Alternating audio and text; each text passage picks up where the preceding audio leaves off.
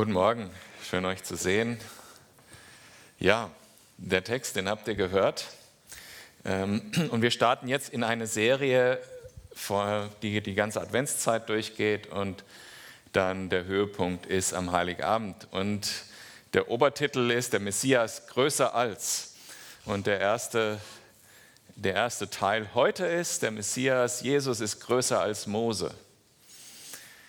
Wenn wir uns äh, Mose anschauen, der hat zu einer Zeit gedient, äh, wo sein Volk gefangen war in Ägypten und er hat dann, ihr kennt diese Geschichte ja, durch das Rote Meer und durch die Wüste das Volk bis an das gelobte Land geführt. Und dabei hat er immer wieder Anweisungen von Gott bekommen und hat die weitergegeben an das Volk. Und er hat sich darin treu erwiesen, auch wenn das Volk schwierig war, äh, die manchmal gemeckert haben oder der Meinung war, jetzt wollen wir wieder zurückgehen nach Ägypten. Hat Mose gesagt, äh, ist er auf sein Gesicht gefallen vor Gott und hat gesagt, Herr, vergib diesem Volk, äh, lass uns doch bitte weiterziehen. Und Gott hat sein Gebet erhört und er ist auf den Berg gegangen, hat die Gebote empfangen und so weiter. Er war in allen dem treu, er hat niemals gesagt, ach, jetzt habe ich keinen Bock mehr auf die Leute, ich gehe jetzt zurück nach Ägypten und back Steine. Kein einziges Mal. Und das heißt es hier in dem Hebräerbrief, Mose war treu. Und in dem ist Jesus Mose gleich. Jesus war auch treu in dem Dienst, den der Vater ihm gegeben hat. Er war hier, ist gekommen als Mensch und Gott auf diese Erde und hat diese Aufgabe erfüllt, die er erfüllen sollte am Kreuz bis zum letzten treu. Trotzdem die Menschen ihn verachtet haben, beschimpft haben, äh, überhaupt nicht auf ihn gehört haben, ist er die Schritte alle gegangen bis zum allerletzten konsequenten Schritt.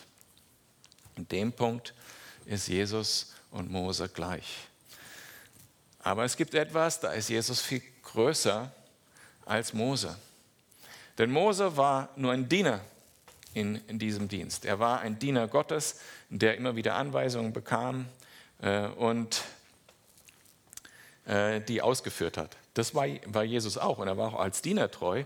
Aber gleichzeitig war er auch derjenige, der den Plan gemacht hat. Er war auch der Erbauer des Hauses.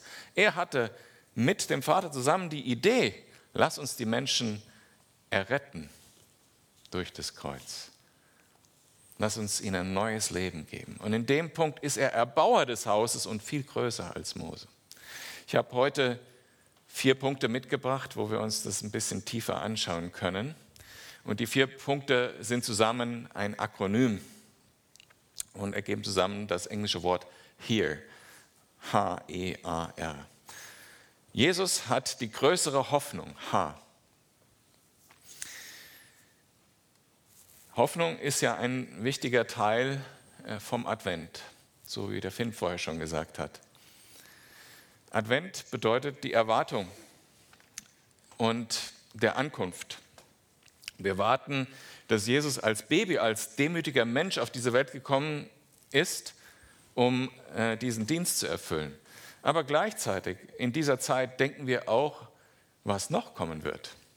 Wir erwarten Jesus ja auch zurück wir leben ja schon in der Erlösung, aber noch nicht ganz in der Erlösung. Wenn Jesus wiederkommt, dann wird alles ganz anders werden. Dann ist es alles gut. Nur noch Gerechtigkeit, kein Leid, nichts mehr. Und das erwarten wir auch, und zwar sehnsüchtig. Manchmal merken wir das und manchmal nicht so. Als Mose gedient hat, die Hoffnung, die äh, das Volk dort hatte, ich stelle mir das so vor, Mose hatte die Begegnung mit Gott und irgendwann mal hat er mit den ersten seiner Kollegen da geredet. Du wärst nicht cool, wir kämen hier mal aus Ägypten raus. Und die Leute haben gesagt, ja, Ägypten ist schon blöd irgendwie. Und das ist so mein erster Punkt. Hoffnung kann etwas sein, wo es, wo es darum geht, herauszukommen aus etwas. Also ich richte mich darauf aus, ich will irgendwo weg. Und das war in dem Fall ähm, ein Ort, Umstände, eine Person und bestimmte Gefühle. Also das Volk Israel wollte von diesem Ort weg, Ägypten. Wollte aus diesen Umständen weg. Wir wollen keine Sklaven sein. Wir wollen nicht unterdrückt werden. Wir wollen freie Menschen sein. Sie wollten von dem Mensch Pharao weg und sie wollten von diesen Gefühlen weg, die das alles ausgelöst hat. Nämlich Scham, Unfreiheit, also Wertlosigkeit. Da wollten sie weg. Und das war ihre Hoffnung. Da wollen wir weg. Vielleicht hast du auch einen Ort, wo du weg willst. Arbeitsplatz, ein äh, WG, was weiß ich, vielleicht auch ein Studienort, keine Ahnung. Oder vielleicht hast du auch Umstände, aus denen du unbedingt raus willst. Und du hast die Hoffnung, ich will, ich kann da irgendwie, ich möchte da irgendwie rauskommen. Verstrickungen, vielleicht auch Unfreiheit, vielleicht Krankheit, keine Ahnung. Vielleicht hast du eine Person, von der du wegkommen willst. Und du denkst, ich hätte jetzt die Hoffnung, da will ich weg. Ich habe in dem Zusammenhang äh, irgendwie versucht, eine Geschichte zur Illustration zu finden und bin darauf gestoßen, dass es ja Menschen gibt, die zigmal geschieden sind. Ja? Die gesagt da muss ich unbedingt weg. Ähm, oder vielleicht hast du Gefühle, von denen du unbedingt weg willst. Und so ging es dem Volk Israel auch und Mose hat ihnen diese Hoffnung geboten, lass abhauen hier. Der Punkt ist, so eine Hoffnung ist nicht komplett. Weil man muss ja auch wissen, wo man hin will. Das ist übrigens was, äh, wo äh, ich habe in meinem Leben jetzt hunderte von Vorstellungsgesprächen gemacht. Ist äh, eine Standardfrage, die man als guter Interviewer in einem Vorstellungsgespräch stellt. Warum wollen Sie denn den, den Job wechseln? Und dann achtet man darauf, gibt der Bewerber die Antwort, wo er weg will, oder gibt er die Antwort, wo er hin will. Ist immer ein ne, guter Tipp für euch, wenn ihr euch demnächst mal bewerbt. Überlegt euch das. So eine Hoffnung ist unvollständig. Eine Hoffnung muss auch irgendwo hinführen. Und das glaube ich tatsächlich, hatte diese Hoffnung hatte das Volk Israel nicht wirklich. Sonst hätten sie nicht die ganze Zeit gemeckert, als sie in der Wüste waren. Komm, lass wieder zurückgehen, da war alles besser in Ägypten. Weil sie hatten nicht den Blick auf das, was kommen wird.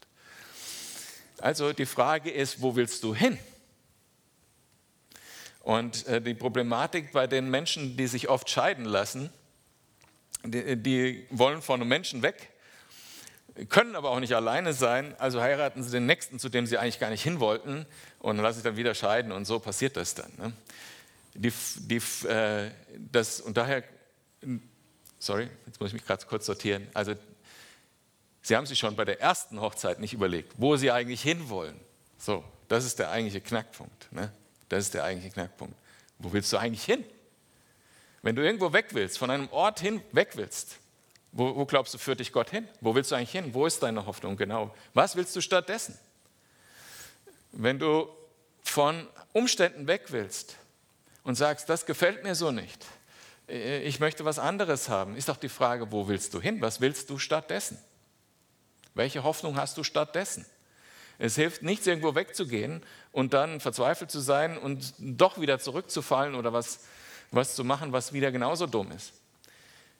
Wenn du von einer Person weg willst, wo willst du hin? Ja, wenn meine Kinder mal ausziehen von zu Hause und sagen, so, jetzt war ich genug, lang genug Kind, jetzt will ich auch mal selbstständig sein, dann muss ja auch die Frage sein, wo will ich hin? Was will ich machen? Nicht einfach nur weg, damit ich weg bin. Und mit Gefühlen ist es genauso. Man kann nicht zum Beispiel sagen, ich will weg von der Angst, ich möchte keine Angst mehr haben, weil dann denkt man immer noch über die Angst nach, sondern man muss sich fragen, wo will ich hin damit? Was habe ich stattdessen? Und die Hoffnung, die Mose ge geboten hat, das stattdessen, die hat er zwar ausgesprochen und die hat Gott ihm auch gegeben, aber das Volk hat die nicht wirklich angenommen. Und diese Hoffnung war, wir kommen in ein Land, wo Milch und Honig fließt. Ja, beste Nahrung jederzeit, wo ihr in Frieden wohnen werdet. Keine Feinde mehr, keine Angriffe, wo ihr frei sein werdet, wo ihr ihr selbst sein könnt, das Volk Gottes. Eigentlich eine coole Hoffnung. Und wie wir gelesen haben jetzt in der Textlesung, das Volk ist da, die Leute, die ausgezogen sind, da ist kein einziger von denen, ist auch in das Land reingegangen.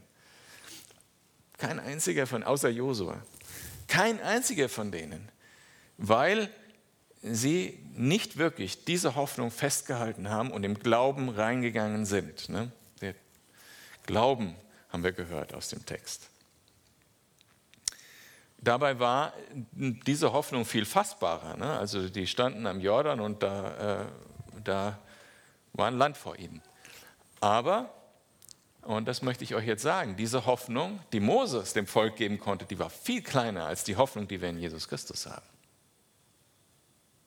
Weil die Hoffnung, die Mose geben konnte, war ein Land und ein bequemes Leben, Frieden, aber er konnte nicht äh, die Hoffnung geben, du wirst ewig leben bei Gott. Du wirst an einem Ort leben, wo es kein Leid mehr gibt. Du wirst an einem Ort leben, wo nur noch Gerechtigkeit herrscht. Du wirst an einem Ort leben, wo alles gut sein wird, alles so sein wird, wie Gott es geschaffen hat. Diese Hoffnung ist ewig und nicht zeitlich begrenzt wie bei Mose. Diese Hoffnung ist viel größer, auch im Umfang, als die von Mose. Sie ist nicht an diese Erde gebunden wie die von Mose. Eine viel größere Hoffnung, die Jesus uns gibt. Und wenn Jesus wiederkommt, wird er das wahr machen. Der Begriff Hoffnung in der Bibel bedeutet, wir warten auf das, was wir wissen, was passieren wird. Das bedeutet nicht, hoffentlich könnte sein das, sondern es bedeutet, wir warten sehnsüchtig auf das, sehnsüchtig auf das, was kommen wird.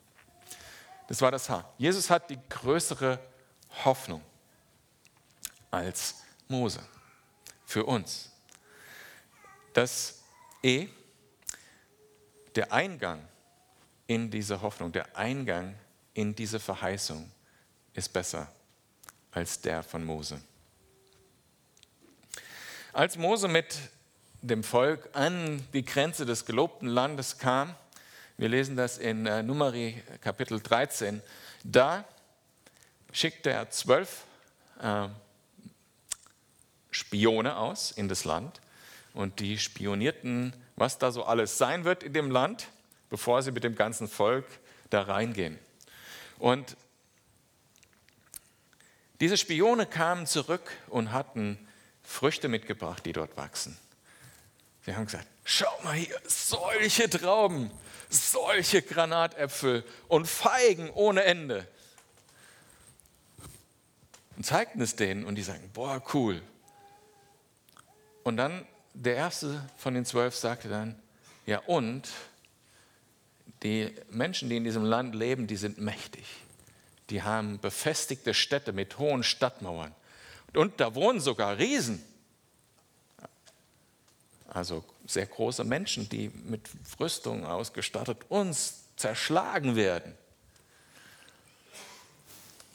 Die Diskussion war heiß, kann ich mir vorstellen, weil einerseits gab es ein paar Leute, die wohl gesagt haben, Gott hat uns doch gesagt, wir werden in diesem Land in Frieden leben, wenn wir nur das so einnehmen, treu einnehmen, wenn wir an seine Worte glauben, wenn wir sein Gesetz befolgen, werden wir dort in Frieden leben. Hat er uns doch zugesagt, am Berg mit Zeichen, Wunder, alles.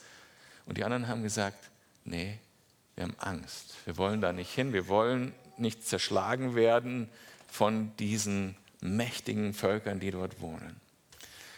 Und Zwei von diesen Spionen haben sich dafür ausgesprochen zu gehen und zehn dagegen und sie sind nicht gegangen und Gott, und das ist der Unglaube, von dem der Hebräer dort sprach, weshalb sie dann nicht in das gelobte Land kamen und nochmal 40 Jahre in der Wüste zugebracht haben, bis alle gestorben sind, die damals Nein gesagt haben, dort reinzugehen.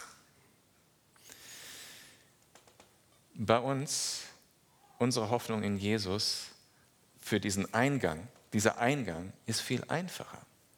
Als ich in der fünften Klasse war, äh, waren wir auf Klassenfahrt in Wiesbaden oder sechste Klasse, weiß ich mir ganz genau. Im Sommer zwei Wochen Klassenfahrt und wir gingen dann in ein Freibad. Und in diesem Freibad gab es einen 10-Meter-Turm das erste Mal, dass ich das gesehen hatte in meinem Leben. Und ich liebe Wasser und ich mache alles, was mit Wasser zu tun hat. Und ich, ich guck da, ich gucke da hoch und denke, äh, nee. So ähnlich wie das Volk Israel äh, vor dem Jordan stand und diese, äh, diese Nachricht bekommen hat von den Spionen und sie gesagt haben, äh, nee. Und ich hatte so eine Begeisterung einerseits dafür, ich wollte das eigentlich machen, aber habe mich nicht getraut und habe es nicht gemacht. Ja? Und dann irgendwann geht einer dieser Leute, die ich latent für leichtsinnig halte, aus meiner Klasse, da hoch und springt runter. Und ich denke, oh, geht doch. Und der zweite macht es auch. Und dann habe ich gedacht, komm, jetzt mache ich das auch. Passiert ja nichts, ich habe es ja gesehen. Ne? Und ich habe jetzt auch gesehen, wie es geht. Und äh, habe es gemacht und danach noch ungefähr 100 Mal an diesem Tag. So ist es aber auch mit dem Eingang, den wir in die Verheißung haben durch Jesus. Das ist nicht so wie beim Volk Israel, dass sie sich noch erarbeiten mussten im, müssten im Land. Es ist nicht so, dass es ungewiss war, ob sie siegen würden gegen diese äh, Riesen. Es ist nicht so, dass wir irgendwelchen Mauern gegenüberstehen, die wir erst bekämpfen müssen, sondern der Sieg ist bereits errungen. Jesus hat bereits gesiegt.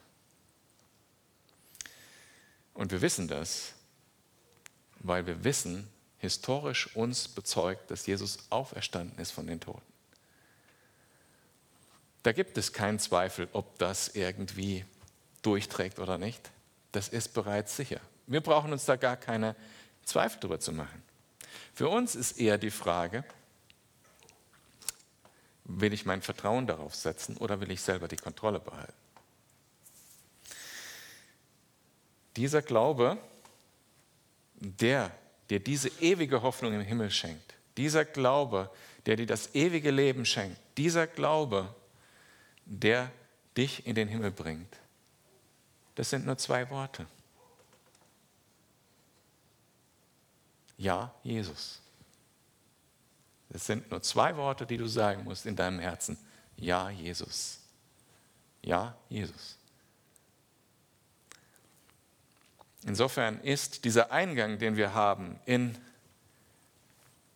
unsere Verheißung, in unsere Hoffnung, viel größer, viel besser für uns als das, was das Volk Israel durch Mose hatte. Wir müssen nicht uns einem Kampf stellen, sondern wir brauchen nur Ja sagen. Der Kampf ist bereits gekämpft. Also Hoffnung, Eingang. A. Jesus ist der bessere Advokat für uns oder Intermediär oder zwischen, wie sagt man noch, äh, Vermittler zwischen Gott und Mensch. Mose war auch Vermittler zwischen Gott und Mensch. Er ist zum Beispiel auf den Berg hochgegangen und hat diese, diese Steintafeln in Empfang genommen und hat sie mit runtergetragen. Und äh, durch die Gegenwart Gottes hat sein Gesicht noch geleuchtet und die Menschen aus dem Volk Israel sagten dann, nee, das ist uns zu krass, verdeck mal dein Gesicht, nicht, dass wir noch sterben von der Herrlichkeit Gottes, die uns hier begegnet. Und Mose war derjenige, der gemittelt hat, weil das Volk konnte nicht Gott begegnen, weil sie Angst vor Gott hatten, weil sie zu Recht Angst vor Gott hatten, weil Gott ist ein gerechter Gott, der Sünde bestraft. Und sobald Sünde in seine Gegenwart kommt, kommt sein verzehrendes Feuer, sein Gericht. Sie hatten recht. Man kann nicht einfach so vor Gott treten. Man braucht dafür jemanden als Mittler. Mose war so ein Mittler, den Gott erwählt hat und den Gott dafür geheiligt hat, dass er in seine Gegenwart treten konnte. Und später, durch das Gesetz von Mose, wurden Priester eingesetzt, die diese Vermittler waren. Diese Vermittler die haben dann regelmäßig und viele verschiedene Opfer dargebracht. Einmal im Jahr ein großes Opfer für das ganze Volk, manchmal für Leute, die kamen, ich habe eine besondere Sünde getan, kannst du für mich opfern. Manchmal gab es sogar ein extra Opfer dafür, für die Sünden, an die niemand gedacht hat oder die niemand bemerkt hat. Viele Opfer. Und wenn der Priester als Vermittler sein, das Opfer darbringen musste, um äh, die Sünden des Volkes oder eines Menschen ähm, zuzudecken mit dem Opfer, dann musste der Priester selber zuerst ein Opfer für sich selber dargeben, sich waschen und so weiter, damit er überhaupt in die Gegenwart Gottes als Vermittler treten konnte.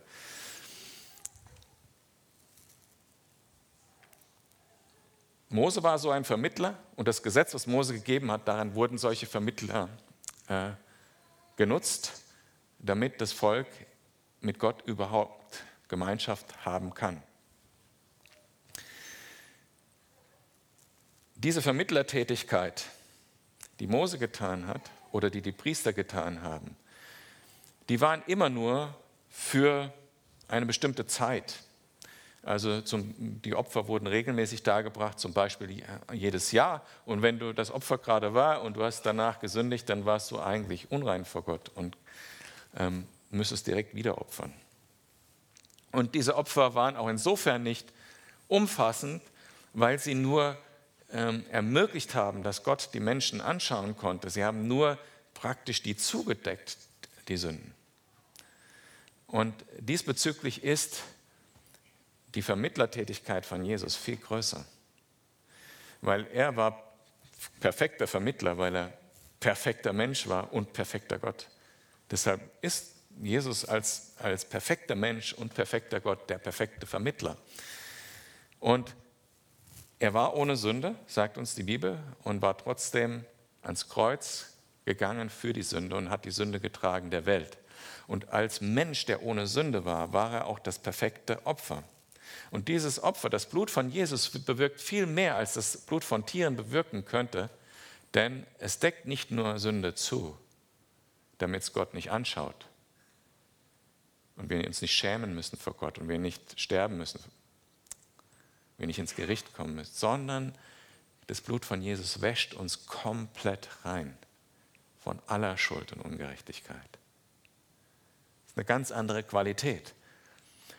Und das Kreuz, das, was Jesus am Kreuz getan hat, das musste nur einmal für die, alle Zeiten passieren. Wenn du heute Christ wirst, dann vergibt Jesus dir alle deine vergangenen Sünden durch das, was am Kreuz passiert ist. Und wenn du morgen irgendwas tust, was Dummes, dann reicht das Kreuz immer noch.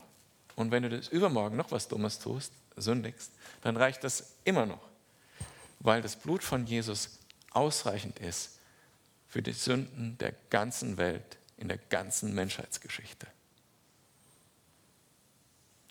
Das ist eine viel größere Vermittlertätigkeit. Und in Hebräer ähm, 4, Vers 15 heißt es, wir haben einen viel höheren hohen Priester, nämlich Jesus, der durch den ganzen Himmel geschritten ist, bis zum Allerheiligsten, zum Thron Gottes. Und dort ist er als Vermittler für uns. Er tritt für uns ein. Und deshalb lasst uns nun, Geschwister, voller Zuversicht zum Thron Gottes gehen. Mutig zum Thron Gottes gehen. Das ist die Vermittlertätigkeit von Jesus. Ein Mensch sitzt auf dem Thron Gottes.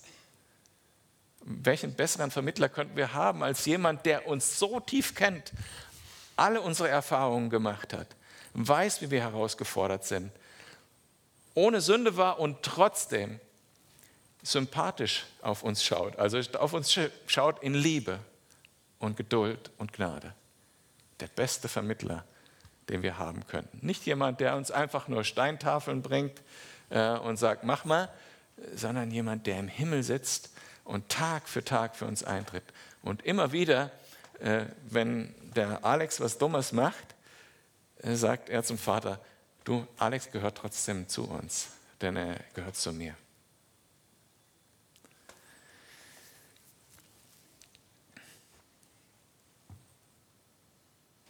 H-E-A, ähm, R.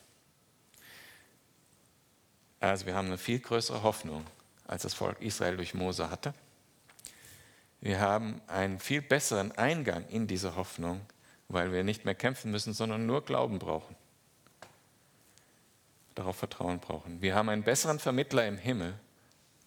Das heißt, wir haben, sind schon dort verankert durch jemanden, der da sitzt und für uns betet. Und als letztes R hier. Wir haben die besseren Ressourcen. Mose, die Hoffnung, die das Volk Israel haben konnte, war, dass sie ihre eigenen Versprechen Gott gegenüber halten könnten. Als Mose mit den, mit den zehn Geboten auf den Steintafeln vom Berg runterkam, sie vorgelesen hat und erläutert hat, das sind viele lange Kapitel äh, in der Bibel, da sagt das Volk am Ende, ja, wir wollen das alles tun. Und haben damit gesagt, das, was, wir, was Gott gesagt hat, nehmen wir so an. Und Gott hat gesagt, wenn ihr das alles tun werdet, dann werdet ihr in Frieden in dem Land leben, dann werdet ihr äh, ähm, versorgt sein immer, dann werdet ihr meine Herrlichkeit sehen, dann werdet ihr gesegnet sein. Und wenn nicht, dann werde ich euch bestrafen müssen, dann werde ich euch wieder rausnehmen müssen aus dem Land, dann werde ich... Und sie haben gesagt, ja, wir werden das alles tun.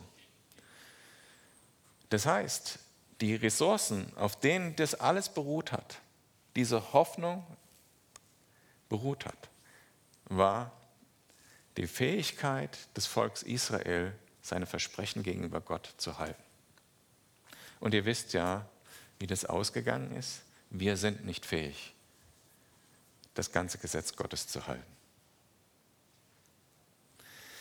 In ähm, Johannesevangelium Kapitel 1, Vers 17 heißt es, Mose hat das Gesetz gebracht, aber Jesus Christus hat die Gnade gebracht und die Wahrheit. Und Jesus selber hat dazu gesagt, ich bin nicht gekommen, um das Gesetz aufzuheben, sondern um es zu erfüllen. Und dann hat er gesagt, Paulus hat dann gesagt, die Liebe erfüllt das ganze Gesetz. Wusstest du, dass die Erfüllung des Gesetzes und ein gutes Leben für dich als Christ nicht von dir abhängt? Nicht davon abhängt, dass du die Versprechen Gottes einhalten, äh, die du an Gott gemacht hast, einhalten kannst.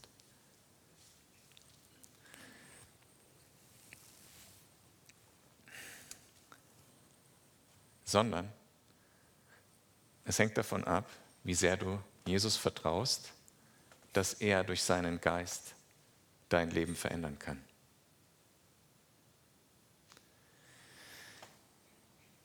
Mose hat diese Steintabletts gebracht, diese kalten Steintabletts, hat gesagt, Wumms, mach mal. Jesus hat den Heiligen Geist gebracht. Und wie es in äh, Jeremia heißt, hat uns seinen Willen auf, nicht auf steinerne Tafeln geschrieben, sondern auf unser Herz.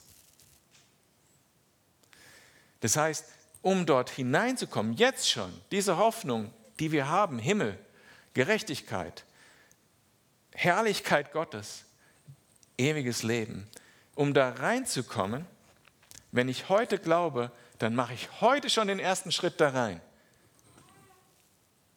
Weil Gott weil Jesus in meinem Herzen lebt, weil Gottes Willen in meinem Herzen ist. Und wenn ich vor Entscheidungen stehe, ja, also man steht ja selten vor der Entscheidung zu sagen, sündige ich, sündige ich nicht, manchmal schon, sündige, sündige ich nicht, dann ist es nicht meine Kraft, die ich brauche, um zu sagen, ja, ich tue das Gute, sondern ist der Heilige Geist, seine Kraft, die Gnade Gottes in mir, die mir, mich befähigt, heilig zu leben.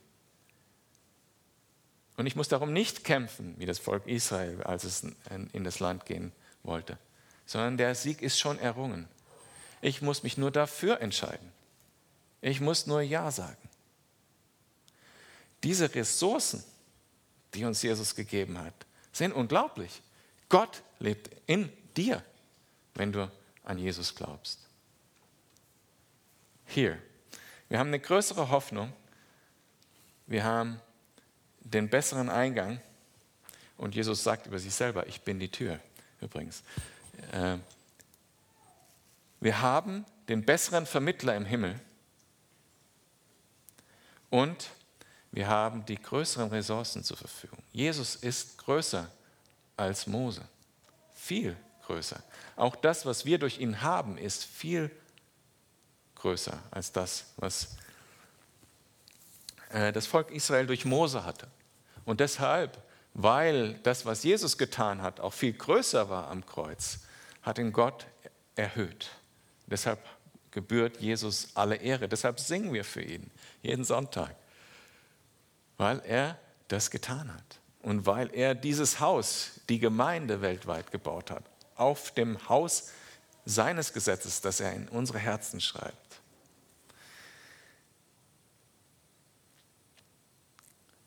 In dem Text, den wir gerade gelesen haben, da heißt es, und das ist zitiert aus einem Psalm äh, im Hebräer, wenn ihr heute seine Stimme hört, verhärtet eure Herzen nicht. Und weiter unten in äh, Kapitel 4, Vers 2 heißt es dann, oder Vers 1 am Ende heißt es dann, und diese Verheißung, dieses Versprechen, was Gott gemacht hat, dass wir in seinen Frieden eingehen werden. Dieses Versprechen besteht immer noch. Also passt auf, Vers 2 heißt es dann, dass ihr nicht, dass ihr nicht daran vorbeigeht wie das Volk Israel, weil sie im Unglauben waren, sondern vertraue darauf und sag ja. Und deshalb passt es so gut, dass mein Akronym hier war. Heute, wo ihr seine Stimme hört, verhärtet eure Herzen nicht. Sag ja zu Jesus, geh durch diesen Eingang.